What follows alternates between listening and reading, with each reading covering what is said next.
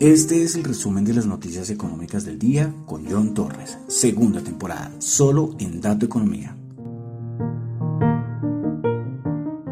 Un saludo, este es el resumen de las noticias económicas.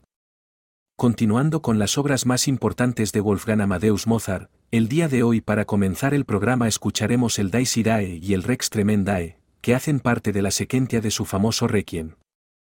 La sequentia es una sección del Requiem que incluye los movimientos Dies Irae, Tuba Mirum, Rex Tremendae, Recordare, Confutatis y Lacrimosa. Estos movimientos son conocidos por su intensa emoción y su drama musical, y son una parte integral de la estructura del Requiem. La sequentia es una de las partes más reconocidas e interpretadas de la obra, y ha sido reinterpretada y arreglada por muchos compositores y músicos a lo largo de los siglos.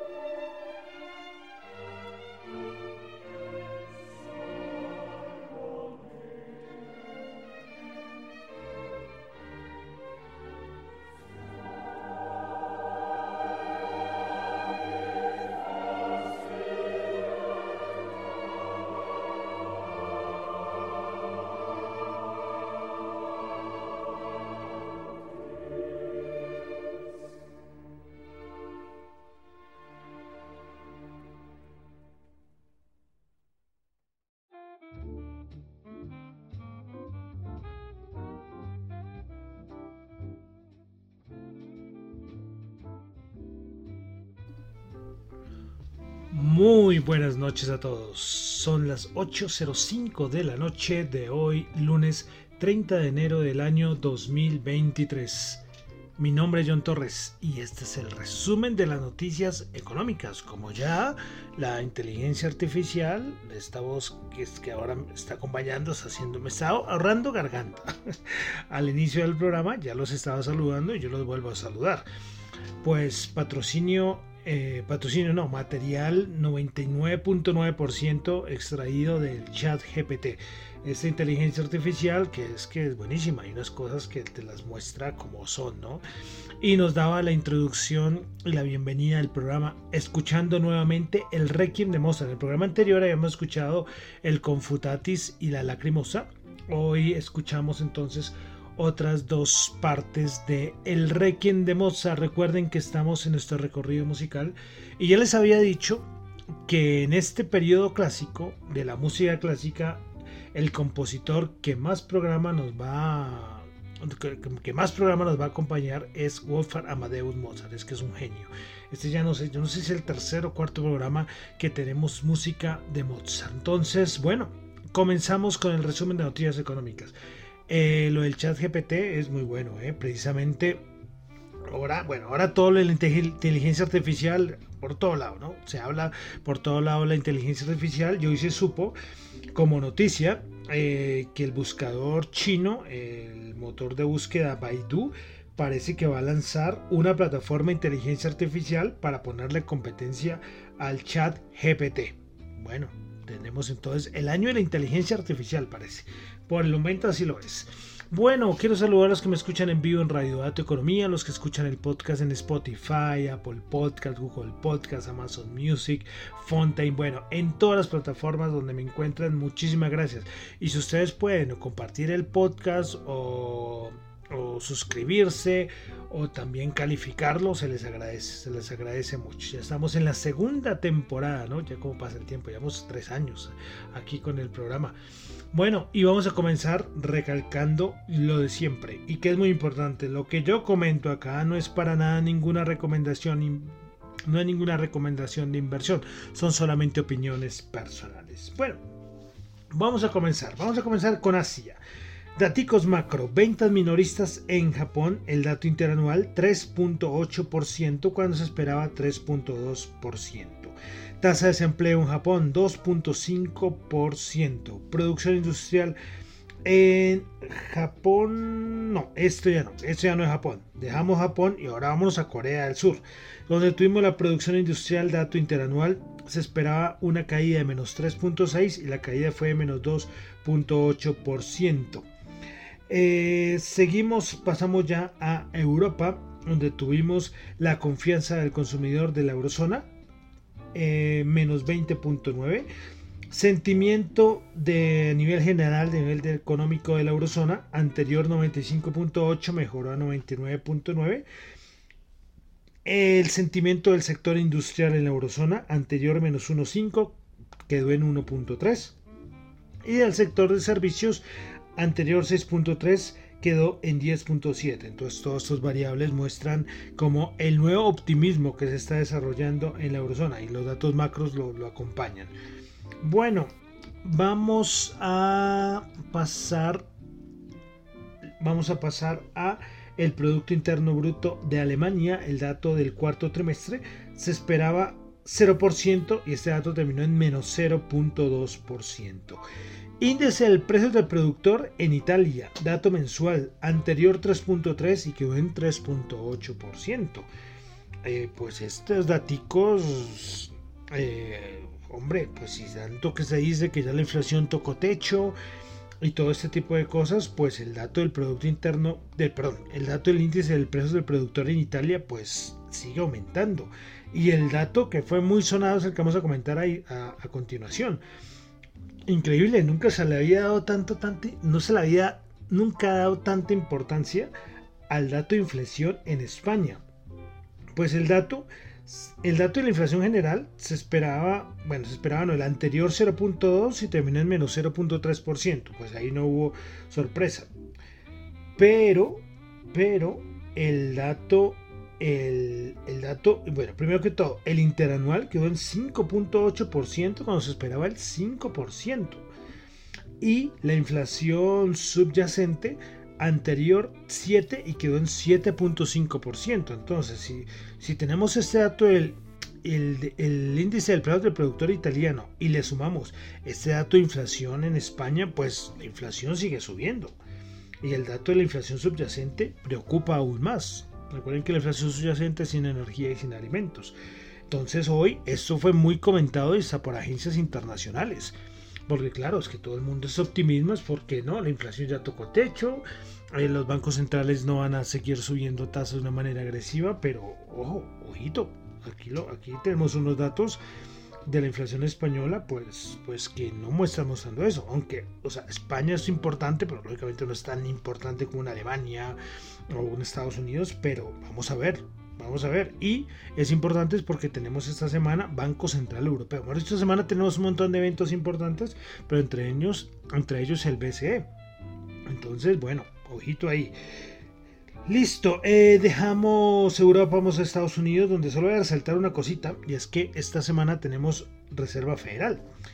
Y hoy el Wall Street Journal decía que las conversaciones de los funcionarios de la Reserva Federal esta semana eh, se van a centrar en cuánto más tendrá que aumentar las tasas de interés. Pero según el Wall Street Journal, este aumento de las tasas de interés dependerá de cuánto se espera que la economía se desacelere este año. Y ojo, los datos macro que estamos comentando es que ya se está viendo una desaceleración en la economía de Estados Unidos. Y hoy, como les digo, es que hoy hasta, hasta, decían que el dato de inflación en España iba a poner a pensar hasta, hasta la Reserva Federal, a todos los bancos centrales. Bueno, veremos, a ver, a ver qué pasa. Sí, es, es que yo siempre lo he dicho, es que enero, yo lo comentaba el programa, el anterior programa que hice, el sábado. No decía, es que en un mes se cambió todo, o sea, todo pasó de ser, vamos a recesión, aterrizaje fuerte, la peor crisis del 2023, a pasar a que todo es maravilloso. Y en, menos de un mes, no sé, una barbaridad. Pero bueno. Eh, listo, pasamos ya a Colombia. Eh, voy a resaltar primero que todo que el Banco de la República publicó el informe anual de remesas del 2022 y es que entre enero y diciembre del año 2022 las divisas que llegaron al país por envíos de trabajadores llegaron a 9.429 millones de dólares, lo que significó un aumento de 9,67% frente a la cifra del 2021. Importante dato este, es un, dinero importante, ¿no? El que se recibe por asuntos de divisas. Entre las naciones donde se trajo más dinero está España y Estados Unidos. Importante. Bueno, más cosita. Hoy Jairo Gudelo de Bancolombia, un analista importante, eh, colocó en un tweet. Y es que los CDS a 5 años colombianos están muy por encima de Brasil a pesar de contar con una mejor calificación crediticia. El mercado dice Jairo Agudelo, nos está cobrando mayor incertidumbre y riesgos de mediano plazo. Y es que con todo lo que está pasando, recuerden el programa anterior del sábado, yo les enfaticé en todo lo que está pasando en Colombia, que es muy grave. Y el mercado lo está, lo está viendo así. Los CDS, que ya saben, que lo que, lo que refleja es de cierta manera el riesgo que tiene el país frente al inversionista internacional. Y bueno, no es que sea muy alentador. Y siguiendo con Colombia, eh, eh, pues eh, hoy se supo que la semana pasada, la semana pasada fue el 27 o el 28, hubo un comunicado a la opinión pública de los gremios del sector de energía eléctrica y gas natural. Y es que ellos en el comunicado citan cuatro puntos donde se muestran por la preocupación de lo que está pasando con las medidas del, gobierno. Eh, por ejemplo, voy a nombrar solamente, no voy a leer todo el documento, por ejemplo el punto dice, las señales anunciadas recientemente de retomar las funciones de regulación de los servicios públicos domiciliarios debilitan la institucionalidad y con, ello, ponen en riesgo la confianza de los agentes prestadores de estos servicios para ejecutar las inversiones públicas y privadas necesarias para garantizar los mismos, incluyendo que probablemente se verán afectados los proyectos que permitirán al país avanzar en el proceso de transición energética, lo que perjudicaría a todos los colombianos. Son cuatro puntos, pero me pareció especialmente este segundo punto donde lo hice muy claro. Es que las medidas del gobierno son absurdas, son absurdas. Entre los gremios del sector de energía eléctrica y gas que, que aparece en el comunicado está Acolgen, ACDEC, Andesco, entre otros. Entonces, importantes. Y bueno, y para terminar con las, con, las joyas que está saliendo el gobierno colombiano, hoy se supo que eh, parece que el gobierno alista un proyecto de ley que acabaría con la operación de las plataformas de movilidad en Colombia. Y esto dejaría a más o menos 100.000 personas afectadas. Y ojo, y es que ahora ya no es solamente, sea, hay mucho particular que trabaja en las aplicaciones como Uber, Didi, Cabify, pero también, por ejemplo, ustedes cogen la, aplicación y ahí también aparecen taxistas y que se están viendo beneficiados. Yo he tomado taxi con aplicación y ellos dicen que les parece muy bien, porque claro, con más gente usas aplicaciones, para ellos es buenísimo. Pero no, aquí el gobierno dice que no, que estas aplicaciones no tienen, tienen que dejar de funcionar. Hay un, ahí aparece la propuesta, son como cuatro páginas donde...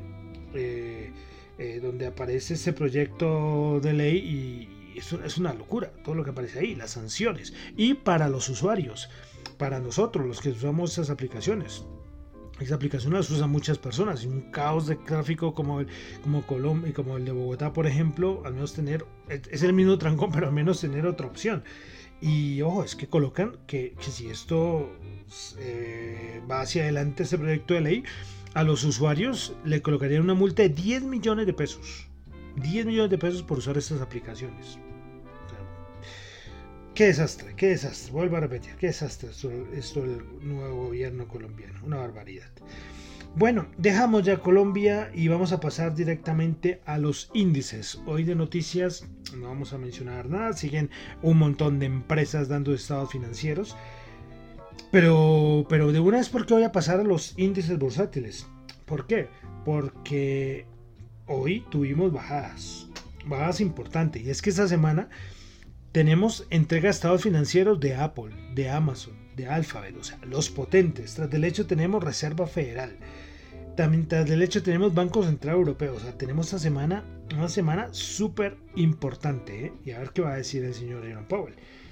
Eh, como les decía hoy, cuando salió este dato de, de dato de inflación de España, hubo mucho nerviosismo. Porque como les digo, es que lo que les venía diciendo en los anteriores programas, todo era maravilloso, todo es espectacular, nada de recesión, nada, ya la inflación controlada, vamos a los 4.500 en el SP500, eh, todo, y no creo que la cosa sea así, ¿no? En un mes yo creo que las cosas no van a, cambiar. Eh, hoy eh, un, hay un analista, el analista se llama Walter Dimmer, este señor creo que tiene, o sea, este señor debe tener de experiencia en el mercado bursátil, yo le pongo unos, ¿qué? 70 años. Es una eminencia el tipo. El tipo ya está retirado, pero sigue en Twitter eh, dando algunos, algunos tweets bastante interesantes. Y me pareció genial este. Simple. Él dice, eh, el análisis técnico es muy alcista. Pero mientras la, parte económica y, monetaria, es decir, el análisis fundamental, es muy bajista. Es lo que tenemos ahora encontrado, ¿no? Porque ustedes, como les digo, los analistas técnicos están ya celebrando 4.400, 4.500, o sea, porque la gráfica lo muestra. Pero no hay que descartar la parte fundamental. O sea, yo siempre he dicho que las dos cosas son muy importantes. Para mí, yo siempre ahora manejo las dos cosas, la parte fundamental y la parte técnica. Y Walter como le digo, un tipo que lleva muchos años acá y este tipo lleva más de 50 años y él lo ve muy claramente. ¿Sí? Entonces hay que tener presente las dos cosas, ¿eh? el análisis técnico y el análisis fundamental. Y más, por ejemplo, en esta semana, donde tenemos muchas cositas fundamentales. Bueno, eh, ¿qué hicieron los índices el día, el día de hoy? Pues hoy el Dow Jones bajó 260 puntos, el Nasdaq bajó 227 puntos y el SP500 bajó 52 puntos a 4017 puntos. Bueno, el VIX. Bueno, el VIX. Yo siempre les digo, cuando yo meto en el VIX, me meto en el VIX. Yo me metí en 18 punto algo. Eh, subió el 7,7%, 19,9%. Eh, pero, pero imagínense, 19,9. Pues, o una subida del 7% y terminó por debajo de, de 20 todavía. Veremos a ver qué pasa con el VIX, que lógicamente con las bajadas de hoy tuvo que reaccionar. El dólar, el DXY, el día de hoy quedó en 102,18. También subió un poquitico, estaban por los 101. Y la rentabilidad de los bonos que hicieron. La que siempre mencionamos, la rentabilidad del bono de Estados Unidos a 10 años quedó en 3,54. También con estas noticias eh, los, bonos se pusieron nerviosos. a ver qué dice Jerome Powell, ¿no? A ver qué dice el señor Jerome Powell el día... ¿Cuándo es? Mañana pasado, ya se me pasó cuándo es el día. A ver qué va a decir Powell. va a ser interesante, ¿no? Eh, es, que es, es complicado, es una situación difícil ese cargo es complicado, ¿no? Ser presidente de la Reserva Federal. Yo, como les digo, me encantaría ser eh, presidente de una reserva, pero no, no ser presidente de la Reserva Federal, no es el cargo de Powell, pero sí, no sé, esos de, de, Nueva York, la fe de Nueva York, la fe de Filadelfia, entonces la pasan también. Bueno, pasamos a que Colombia, el y Colca bajó, bajó a 1280 puntos, bajó el 0,4%. Bueno, vamos a ver commodities, cómo están en este momento las materias primas, las que siempre resaltamos, el oro 1923, el petróleo WTI 77,84 y el Bren 84,43. Recuerden que también otro evento importante es la OPEC, la OPEC Plus que se va a reunir. Esta semana tenemos cositas, cositas por, por todo lado, hay cosas y eventos muy importantes para los mercados. Bueno, Colombia, tasa representativa del mercado dólar subió más de 80 pesos, 82 pesos, 4.632. ¿Eh? Bueno, veremos a ver qué pasa con esto del dólar. Y terminaremos como siempre con las criptos. El mercado de los criptoactivos. Que mm, vamos a ver cómo está en ese momento. No he mirado. Hoy he estado un poco pendiente a ver qué ha pasado porque todos los mercados que estaban tan celebrando todo, eh, pues, pues se vieron afectados. Claro, miren, Bitcoin bajando el 3,5%, Ethereum bajando el 4,2%.